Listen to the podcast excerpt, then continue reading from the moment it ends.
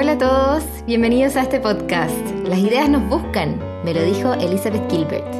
Soy Antonia y durante esta pandemia he estado aprendiendo las revolucionarias ideas que la escritora Elizabeth Gilbert tiene sobre la creatividad. ¿Qué es?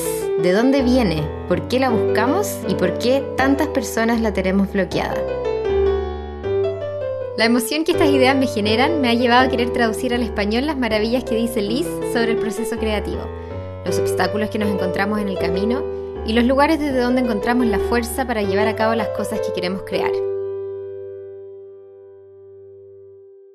Hola, hola, bienvenidos todos, todas a el segundo capítulo de este podcast donde estamos hablando de la creatividad según lo que nos dice la escritora Elizabeth Gilbert. En este capítulo número 2 vamos a hablar de algo muy interesante. No se sorprendan de todo lo que digo, que todo esto es interesante, porque la verdad es que encuentro que todo es interesante de esto. Pero en este capítulo en particular nos vamos a enfocar en lo que nos dice Elizabeth sobre la pasión, cómo la pasión es un concepto que nuestra cultura vanagloria y, y nos dice que es como el objetivo al que hay que apuntar y cómo la pasión es un concepto que también nos puede hacer mucho daño como es un concepto que, es bastante elitista, es un concepto que está solo disponible para unos pocos, y cómo seguir esta pasión o creer que uno tiene que seguir esta pasión, lo que hace es poner en riesgo que las personas eh, podamos seguir la línea de nuestra creatividad.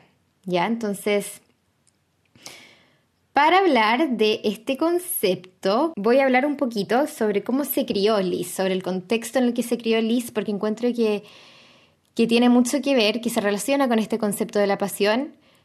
Lo explico porque Liz por mucho tiempo fue una persona que siguió la línea de la pasión y que ella hablaba de que, de que ese era el camino que había que seguir, ¿cachai? Es como, ah, súper fácil, si no sabes qué hacer con tu vida, haz lo que yo hice. Yo siempre supe que quise ser una escritora, entonces tú también busca esta cosa que te mueva más que cualquier otra cosa y hazla, ¿cachai? Es súper sencillo, así se hace, mírame a mí, mira lo fácil que es.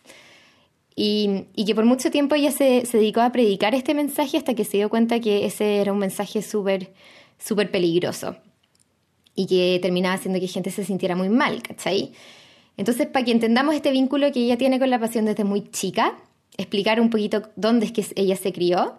Y bueno, entonces Liz se crió con su mamá y su papá y su hermana mayor en un campo en el noreste de Estados Unidos, en New England, y ahí donde hace harto frío, donde la gente es como más protestante también. Y su familia tenía un campo en el que crecían y cultivaban árboles, pinos, que después se vendían todos los años como pinos de Navidad, ¿ya? Como árboles de Navidad.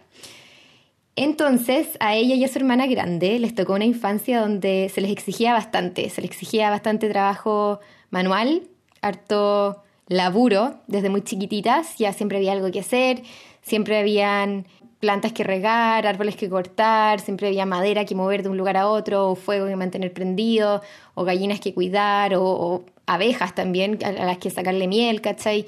Siempre había mucho que hacer. Y entonces los papás siempre le sacaban el jugo a las cabras, a las, a las dos hijas, desde que eran muy chicas. Y sin embargo, había una actividad que Liz y su hermana podían hacer que las eximía de tener que hacer todas estas cosas como más manuales, un poco más pajeras, más difíciles también para un niño, ¿cachai? Y esa actividad era la lectura, ya si es que ellas estaban leyendo, los papás eran como, bueno, dejemos las cabras tranquilas, como que tienen que desarrollar su, su mente, no tienen que estar siempre trabajando, así que si estaban leyendo se les permitía eh, tener este break. Y lo que pasó como consecuencia de esto es que tanto ella como su hermana terminaron siendo secas para la lectura, ¿cachai? Era como, bueno, si es que leer este libro me va a hacer poder quedarme aquí adentro, eh, cerca del fueguito y no afuera, donde hace mucho frío, en esa parte de Estados Unidos hace mucho frío, eh, trabajando, entonces denme todos los libros que me pueda leer, ¿cachai? Porque me voy a quedar acá leyendo todo el rato. Y, y, esto lo que las llevó a hacer fue a desarrollar desde muy temprano a las dos una, una relación muy estrecha con los libros, con la literatura y también con los mundos que podían ir fusionando a partir de las cosas que leían. Liz siempre cuenta que su hermana mayor, que también es escritora hoy en día, tenía una habilidad increíble de poder fusionar las historias que existían en, los libros que iban leyendo, ¿cachai? Entonces, si estaban leyendo un libro de dinosaurios y otro de la Guerra Fría, de repente creaban un mundo donde tenían que correr en el contexto de la Guerra Fría este dinosaurio que le iba a atacar y como que iban mezclando todas las partes de la historia. Y después lo que hacían también era bajar esas historias que iban creando a libros también, ¿cachai? Entonces ellas como que eh, fantaseaban que eran escritoras y escribían estos mini libros y, vivían súper aisladas de la sociedad en general. Entonces, por ejemplo, no les llegaban diarios, ¿ya? Y como ejemplo, ellas no sabían que, el New York Times era un diario, por ejemplo, ya, pero, pero sí sabían que existía, porque cuando ellas leían los libros, en la contracara siempre, siempre habían reviews, ¿cachai? De, de New York Times. Y dice, ah, este libro es muy bueno, cinco estrellas, no sé qué. Entonces ellas cuando, cuando escribían estos mini libros, en la contraportada también imprimían fotos, o no sé cómo dibujaban, eh, como retratos de ellas mismas, ¿cachai? Y al lado le ponían así, New York Times, cinco estrellas. Entonces básicamente Liz dice que en verdad, ella y su hermana estaban cagadas, como estaban condenadas a ser escritoras desde muy chicas, nunca tuvieron otra opción, porque esto fue siempre em, un mundo, el de la escritura y el de los libros, que ellas tuvieron una relación muy nutritiva con, este, con esta arte, ¿cachai? Con esta fuente de creatividad. Siempre las fue nutriendo, siempre les fue permitiendo explorar distintas cosas y les permitió desde muy chica poder desarrollar eh, una habilidad para hacerla, un talento, ¿cachai? Y, y entonces Liz, desde muy chica, siempre supo que quería ser escritora. Ella dice que se prometió a sí misma que iba a escribir un libro, al menos un libro en toda su vida. Y entonces eso fue lo que la motivó a cuando terminó el colegio, se fue a vivir a Nueva York. Y ahí es que empezó a intentar desarrollar una carrera de escritora. Eh, le costó mucho al principio, tuvo que, trabajar haciendo otras cosas, ¿cierto? Porque Nueva York es una ciudad súper cara y no es como que sus papás le hayan dado plata. Entonces tuvo que trabajar en cosas como servicios, en ser mesera, en atender mesas, en trabajar en bares. Y de hecho, fun fact, no sé si vieron alguna vez la película Coyote Ugly. Esa película vino de un artículo que escribió Liz mientras trabajaba como eh, bartender en un bar en Nueva York. y era un artículo que pasó después a ser película. Em, pero bueno, entonces durante este tiempo, mientras ella era, era bartender y mesera, ella, ella siempre intentó mandar artículos, ¿cachai? Y siempre estuvo escribiendo. Por siete años trabajó como mesera y por siete años estuvo escribiendo artículos que los mandaba a los diarios y las revistas y por siete años la rechazaron. No la aceptaron en todo ese tiempo ni siquiera un artículo. Y, entonces Liz como que estaba tan segura que quería ser escritora, estaba tan segura que esta era su pasión, que ella nunca lo dejó de lado. Todos los días cuando llegaba al bar, llegaba oliendo a las papas fritas y cervezas de otra gente, pero le daba lo mismo, se sentaba, agarraba su computador y se ponía a escribir las notas que había tomado del día y empezaba a escribir, empezaba a hacer estos artículos, los escribía igual, aunque nadie los publicara, igual ella todos los días los escribía. Y finalmente tuvo este breakthrough, ¿cierto? Bueno, antes de escribir Eat, Pray, Love, ella sí escribió eh, algunas novelas, pero no fue hasta, hasta que escribió Eat, Pray, Love que ella renunció a estos trabajos de día de ser mesera, de trabajar en servicios, ¿cachai? Y ahí tuvo el breakthrough que la llevó a, a tener mucho más éxito y a poder escribir los otros libros que después empezó a escribir. Entonces, el discurso de Liz, lo que ella dice es que su vínculo, ¿cierto? Su manera de ver la creatividad siempre tuvo que ver con que la creatividad era tu pasión. Era tu pasión lo que te daba las señales, era tu pasión lo que tenías que seguir y si es que seguías intentando y eras súper testaduro, independiente de lo que pasara, independiente de los rechazos, tú ibas a poder ver el éxito. Eso, eso fue un poco lo que le pasó a ella, ¿ya? ¿Y cómo fue lo que le pasó a ella? Ella siempre predicó que ese era el camino. Dice ella sobre la pasión, dice, la pasión era todo, no había ningún otro tema. La pasión era el principio y el final, el alfa y el omega, la única manera adelante. Tienes que identificar tu pasión, tu torre de fuego, aquella que será la luz que te guiará al propósito de tu vida, que te hará pensar que tu cuerpo está en llamas, que lo arriesgarías todo por esa cosa y después tienes que dirigir todo hacia esa cosa y solo esa cosa y únicamente así sabrás lo que es el éxito. Entonces ella decía que siempre le decía a la gente cosas del estilo como, si lo puedes soñar, entonces lo puedes ser. ¿Y qué es lo que harías si que supieras que no podrías fallar? Y todos estos como slogans que vemos por ahí dando vuelta en el mundo, ¿cierto?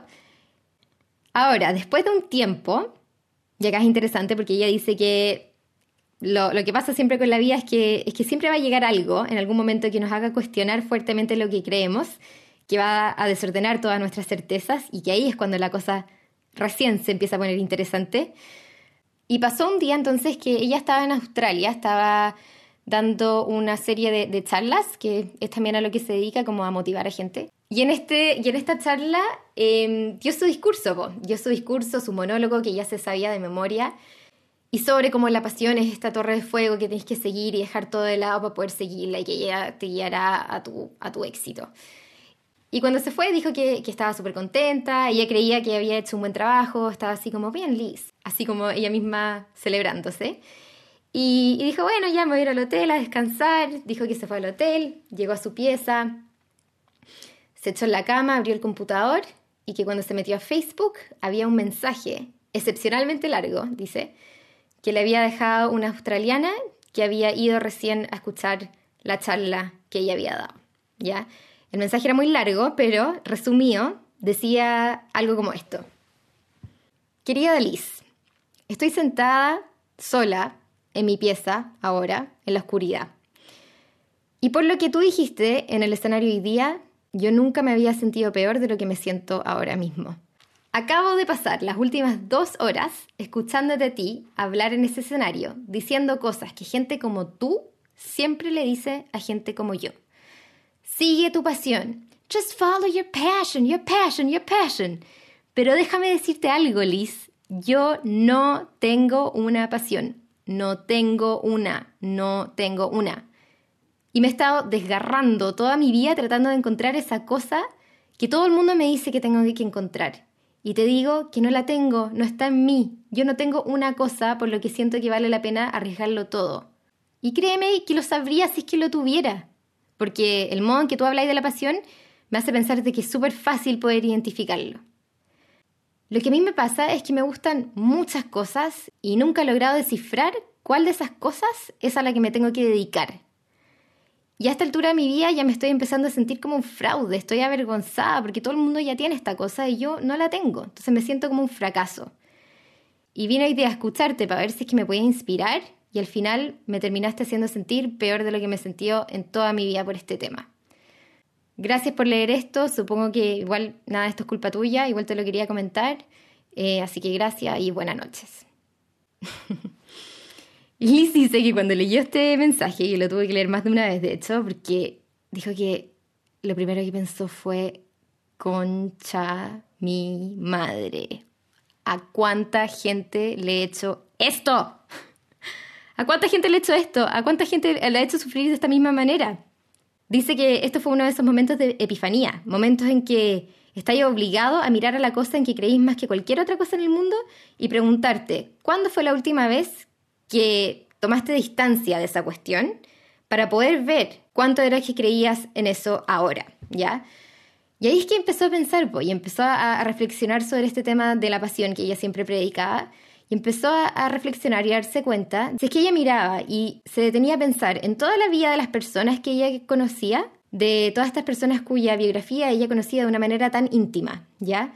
¿Cuántas de esas personas, sinceramente, podrían haber dicho en kinder o en primero básico qué era lo que querían hacer con su vida y que habían hecho eso durante toda su vida? ¿Cuántas personas? La respuesta era cero, ninguna persona, cero por ciento, ¿ya? Y eso no había detenido a ninguna de estas personas de vivir vidas ricas en experiencias, vidas desordenadas, complicadas, pero con cosas inesperadas, llenas de sentimiento. Sus vidas no eran sencillas, sus vidas parecían más como un viaje a través de, una, de un carnaval, con puertas y pasadizos secretos y escaleras escondidas y cosas que uno cree que son paredes, pero que de la nada se deslizan y te, te conducen a un sótano y hay como un jardín escondido. Y, que la vida en el fondo es eso, ¿cachai? Que están siempre rebotando de un lado a otro, siendo despedidos de acá, empezando un trabajo nuevo acá, dejando un proyecto de lado por acá, empezando uno por aquí, abriéndose una nueva oportunidad, cerrando otra, moviéndose, siempre moviéndose de un lado a otro, encontrando su camino o formando su camino dentro de todas estas como secuencias de cosas inesperadas. Y lo que explica es que mm, hay gente que, que pasa toda su vida así, pasa la gente tratando de encontrar cuál es su propósito, intentando la opción A, la opción B, la opción C. Dice que hay gente que están en sus 40, en sus 50, hasta en sus 60, que todavía están tratando de darse cuenta o de encontrar quién es la persona que quieren ser cuando crezcan, ¿ya? Y, lo que pasa con esto es que mucha de esta gente está bien con eso. No le parece que es una mala manera de vivir porque así es como se mantienen activos y se mantienen siguiendo justamente su curiosidad y sus intereses. Pero hay un grupo de gente también que esto le empieza a generar una presión. Porque sienten que a esta altura de la vida ya deberían tener esto resuelto, ya deberían haber descifrado hace mucho tiempo cuál es su pasión y a lo que se deberían estar dedicando 100%. Y entonces cuando uno se siente así de confundido, es incluso peor que alguien como Liz, que ha tenido siempre claro lo que quiere hacer con su vida, le diga a alguien como ellos que todo lo que tienes que hacer es seguir tu pasión. Mira lo fácil que es, ¿cachai? Porque al final eso lo único que va a lograr es terminar haciendo que estas personas se sientan peor. Así que lo que ella cuenta y explica es que dice, yo ya no digo más esta cuestión de la pasión, la eliminé de mi vocabulario como que la eliminé de mi discurso. Y lo que sugiere, por el contrario, es lo opuesto. ¿Cachai? Ella dice, ahora cuando alguien le confía y le dice, mira, me estoy sintiendo súper estancado, encuentro que no tengo una pasión, que ya lo debería haber tenido resuelto a esta altura, ella dice, mira, hazte un gran favor a ti mismo, un gran servicio y por un rato olvídate de la palabra pasión, sácala, alíviate de esa carga. Hay tanta, tanta carga en esa palabra. Y en vez de buscar en la ansiedad que te genera la pasión, busca en la curiosidad. Porque la curiosidad es un instinto mucho más sencillo. Es más gentil, es más buena onda, es mucho más acogedor y mucho más humano que la pasión. Y es infinitamente más accesible. La pasión realmente es esta gran torre de fuego, así como el ojo de Mordor, que está constantemente demandando, exigiendo, es avara, insiste siempre que le des todo lo que ella quiere. ¿Y qué es todo lo que ella quiere? Es justamente todo, como que quiere todo de ti. Te exige cosas como raparte la cabeza, divorciarte, irte a Nepal y partir un orfanato allá. Pero tal vez no todo el mundo tiene que hacer eso esta semana, ¿cachai? Tal vez las cosas que la gente tiene que ir haciendo son cosas menos intensas, menos sacrificadas, menos como dramáticas, menos radicales también. Además que la pasión también puede ser peligrosa, ¿ya? Basta con recordar la relación más apasionante que uno haya tenido y preguntarse, a ver, ¿cómo es que terminó eso? ¿Cómo resultó eso? ¿En qué estado quedó uno después de que la pasión sacara de nosotros lo que quiere de nosotros, que es básicamente todo? la curiosidad, en cambio, nunca nos va a exigir ni nos va a quitar nada, porque la curiosidad solo hace una cosa, nos entrega. Nos entrega pistas en la búsqueda del tesoro. La curiosidad es suave, es sutil, baja el nivel de las cosas que están en juego, ¿ya? Todos los días uno puede encontrar algo que más o menos nos interesa y uno no tiene que hipotecar la casa para tener acceso a esa cosa que nos interesa. Aunque tal vez sí nos pide una cosa, que es solo una cosa, y eso es que giremos la cabeza, medio centímetro tal vez, si no es más que eso, y que nos tomemos la molestia de mirar un poquito más de cerca qué fue eso que nos llamó la atención. Y mira, puede que no sea nada, puede que al final esa cosa te lleve a darte cuenta, oye, en realidad esto no me interesa tanto, pero no importa, porque no arriesgaste tu vida por seguir esa mini curiosidad. Entonces puede que no nos lleve a ningún lado, pero por el contrario, si es que encontramos algo que sí nos interesa, vamos a haber encontrado eso porque seguimos el camino de la curiosidad y porque le pusimos atención a esas cosas que nos llamaban la atención. Y aquí me gustaría contar otro ejemplo, otro de los muchos ejemplos de la vida de Liz, en que esto se aplica, ¿ya? Y que, y que me llama mucho la atención, porque es lo que pasó después de que ella escribió el libro Comer, Rezar, Amar. Cuando ella escribió este libro, que vendió las 30 millones de copias, para ella fue un, un shock, porque ella se imaginó que en verdad tres personas lo iban a leer como la misma cantidad que había leído sus libros anteriores, ¿cachai? O sea, nunca esperó que esta cuestión iba a ser un boom tan fuerte. Y cuando fue el boom, Em, dijo que, que, lo que le pasó después fue que mucha gente y ella misma empezaron a sentir la presión, como, oye, ¿y ahora qué vas a hacer con tu vida, cachai? Como ya escribiste el libro, pic de tu vida, tenéis 40 años creo que tenía por ahí, eres joven, todavía te queda vida por delante y en el fondo tú ya sabes que nunca más vas a lograr a tener el éxito que tuviste ahora.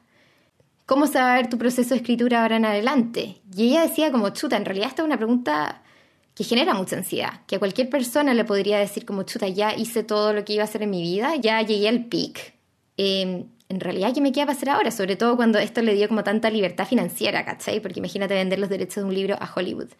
O sea, ella se imaginaba que eso es, lo que hace que cualquier persona empiece como a chupar a las 9 de la mañana o a como jalar cocaína a las pechugas de strippers, ¿cachai? Y empezar a llenar como el vacío con puras cosas materiales innecesarias y que finalmente te hacen irte por un camino donde la relación con la creatividad se vuelve, ¿cierto? Como ya hemos visto, más destructiva.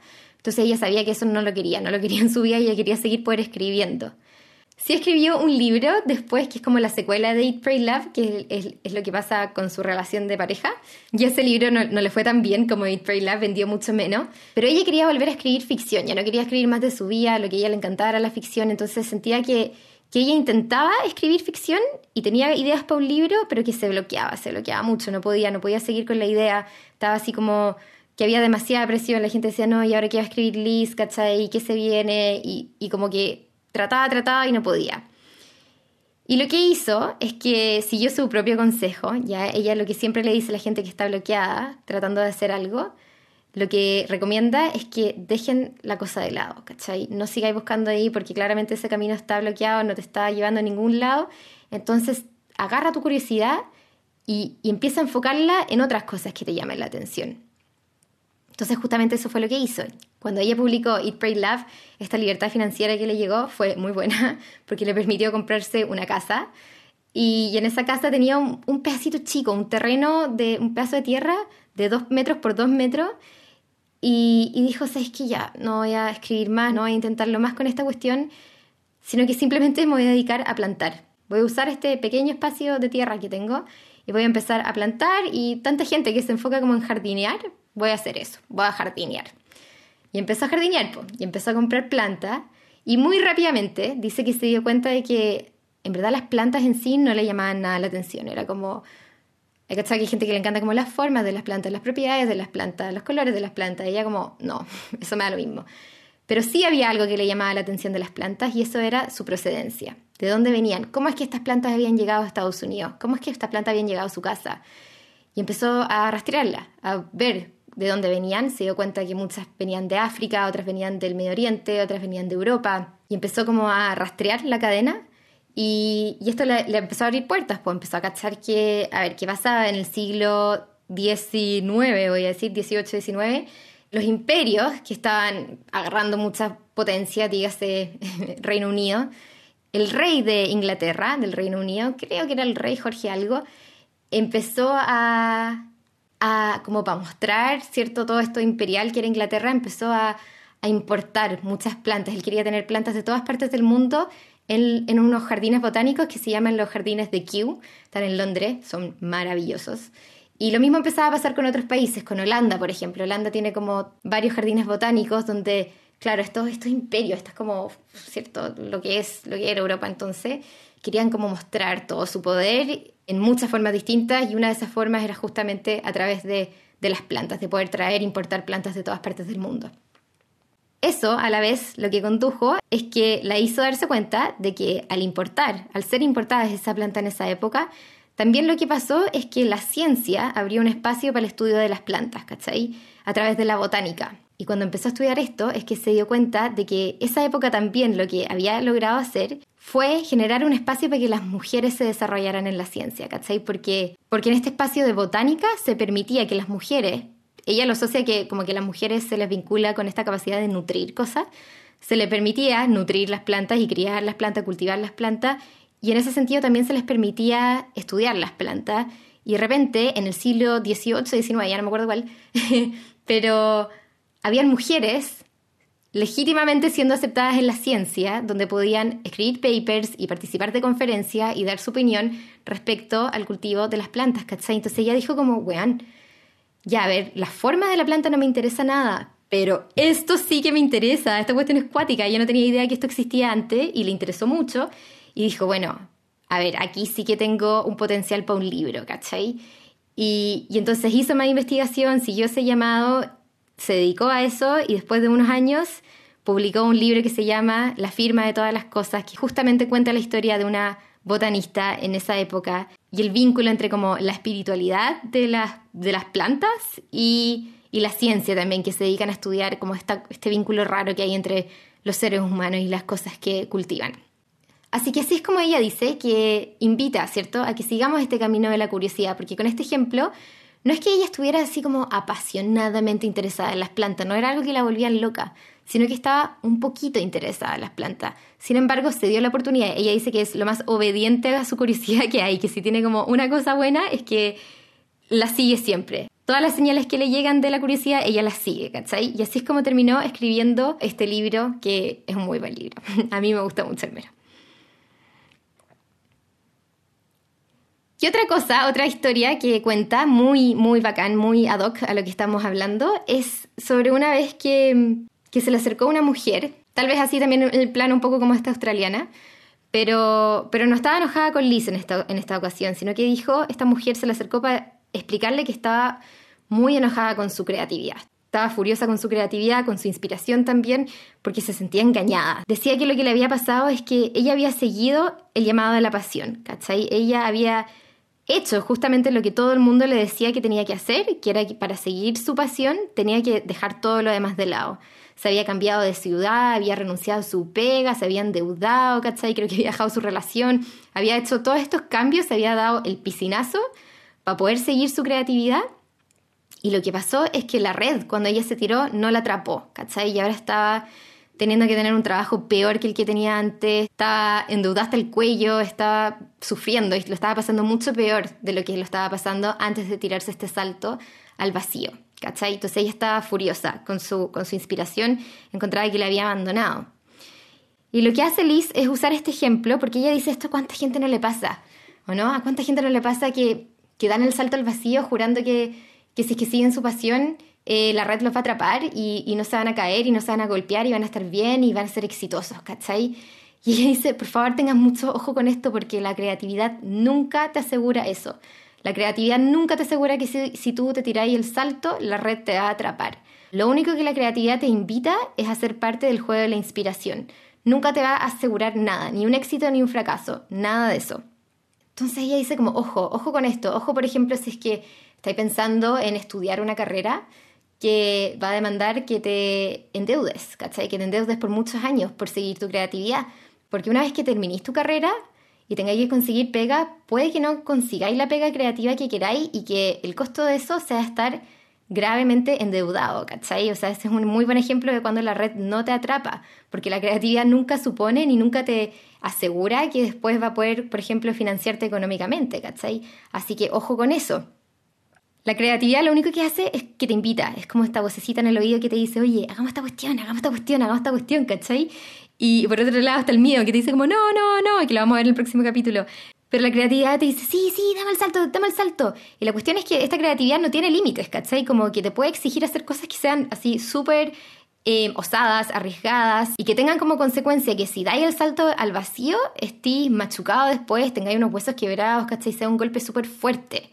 Y la cuestión es que la creatividad después nunca te va a pedir como, perdón, oye, perdón, ¿qué, ¿qué pasó esto? Sino que va a estar ahí esperándote, te va a estar mirando y te va a decir como, oye, hagámoslo de nuevo, saltemos de nuevo, hagámoslo de nuevo, ¿cachai? Y tú vas a estar así como todo enyesado y con los huesos quebrados y le vas a mirar tu creatividad y le vas a decir como, ¿qué? ¿Cómo que hagámoslo de nuevo, ¿cachai? Mira cómo estoy, onda, ¿qué pasó? ¿Cómo llegamos a este estado? Estoy todo enyesado por este salto gigante y este golpe que me acabo de dar. Y la creatividad te va a mirar y te va a contestar así como, Sí, sí veo que está ahí enyesado, ¿cachai? Pero ¿viste lo lejos que saltamos? Onda, ¿viste lo valientes que fuimos? ¿Viste la media cuestión que acabamos de hacer? Hagámoslo de nuevo, hagámoslo de nuevo. Y ahí es como, bueno, la, idea de seguir tu curiosidad es justamente que los saltos que tengáis que dar sean no tan grandes. Sería como, a ver, ya voy a dar el salto, pero primero voy a poner unos amortiguadores, voy a ponerme unos protectores en las rodillas, en los codos, ¿cachai? Unos airbags por aquí y por allá, voy como a proteger un poquito el entorno para que el salto que yo dé no sea tan fuerte ni me vaya a pegar ni a machucar tanto si es que la red no me atrapa.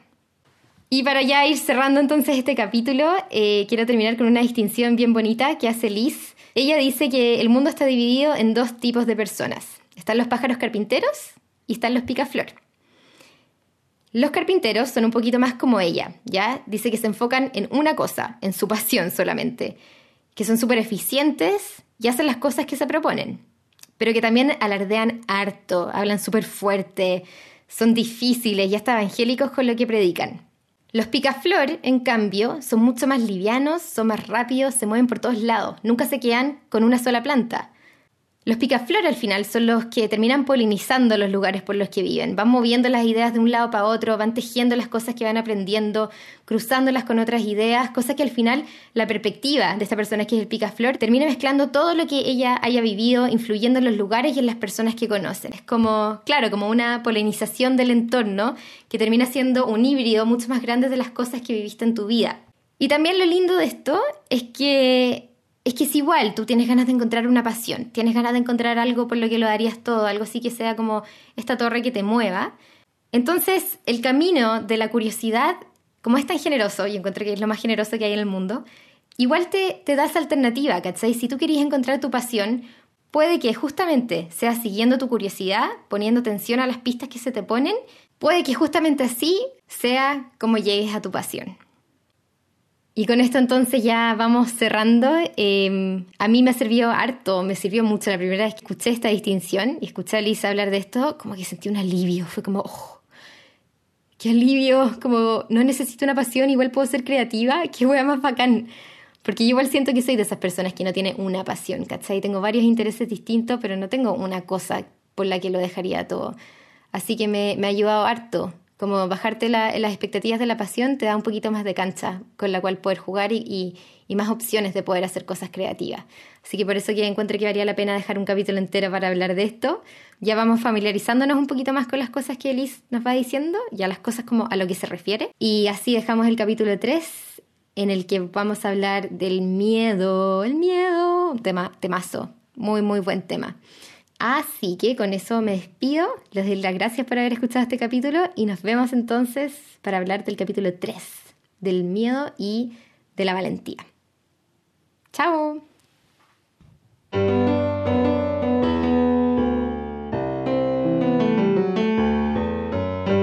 Gracias por escuchar este capítulo. Ojalá les haya gustado. Espero verlos en el siguiente. Este podcast está producido en Santiago de Chile por mí, Antonia Perello.